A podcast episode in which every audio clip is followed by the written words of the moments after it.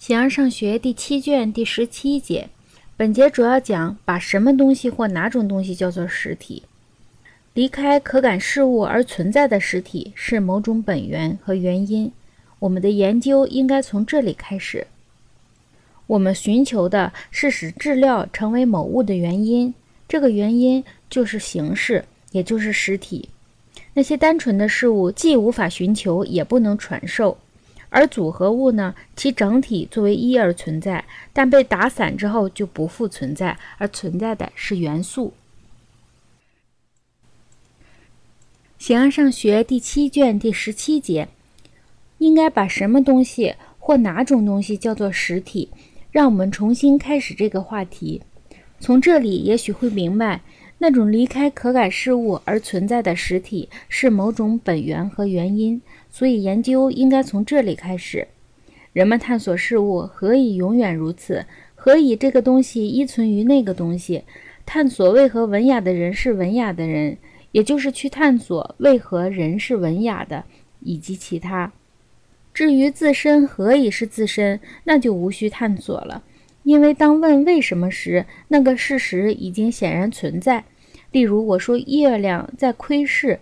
因为自身既是自身的一条适用于一切的原理和原因，何以人是人，文雅是文雅？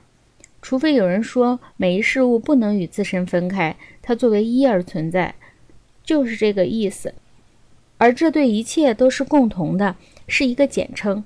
如果有人寻求人何以是这样的一种动物，这里很清楚，他所寻求的并不是关于是人的何以是人。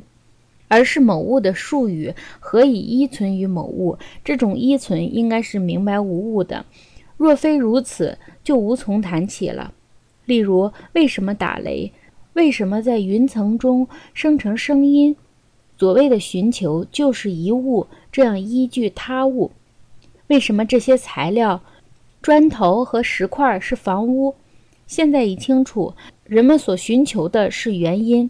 从逻辑上讲，即所以是的是，这对这些东西来说就是何所为。例如，对房屋和床榻来说便如此；对另一些东西来说，就是最初运动者，这也是原因。不过，一种是生成和消灭的原因，另一种则是存在的原因。当一个词项不为其他词项所诉说时，我们的研究就无所适从。例如，去询问人是什么。因为这只是一个单纯的说法，而没有限定哪些是这个。而寻求首先要有明确的划分，寻求有无结果就混同了。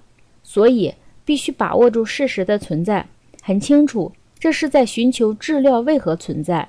例如，为什么这些材料是房屋？因为作为房屋而是或存在的东西在里面。人是这个东西，是具有这东西的这个身体。所以，我们寻求的是使质料成为某物的原因，这个原因就是形式，也就是实体。很显然，那些单纯的事物既无法寻求，也不能传授。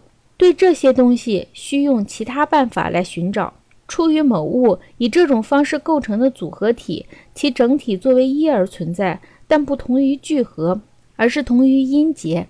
音节并不是元素。因此，B A 并不等于 B 和 A，正如肌肉并不等于火和土一样，音节和肌肉都一样。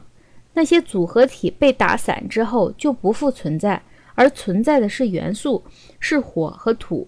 音节当然是作为某个东西而存在，而不仅仅是元音和辅音字母，而是别的东西。肌肉也不仅是土和火，或者冷和热，而是另外的东西。一个东西必然或者是元素，或者由元素构成。所以，如果是元素，这道理这同样道理完全适用。